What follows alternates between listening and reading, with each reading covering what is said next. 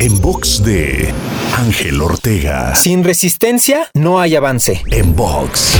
Cuando caminas, es la resistencia que opone el piso ante la fuerza que ejerce tu pie lo que hace que te muevas. Cuando un avión vuela, la resistencia del aire es una de las cuatro fuerzas que actúan sobre él.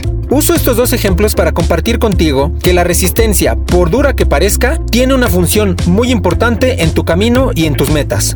Cuando te pongas objetivos, no pidas no encontrar resistencia, pide tener el empuje y la fuerza suficiente para poder superarla, que de antemano te digo, los tienes. Solo es cuestión de que tú los reconozcas y los utilices. Ahora tienes una perspectiva totalmente diferente que te ayudará a percibir de una manera empoderante a la resistencia que enfrentes en cada viaje que decidas emprender. Te invito a seguirme en Twitter, Facebook, Instagram y TikTok. Me encuentras como arroba Ángel Te Inspira.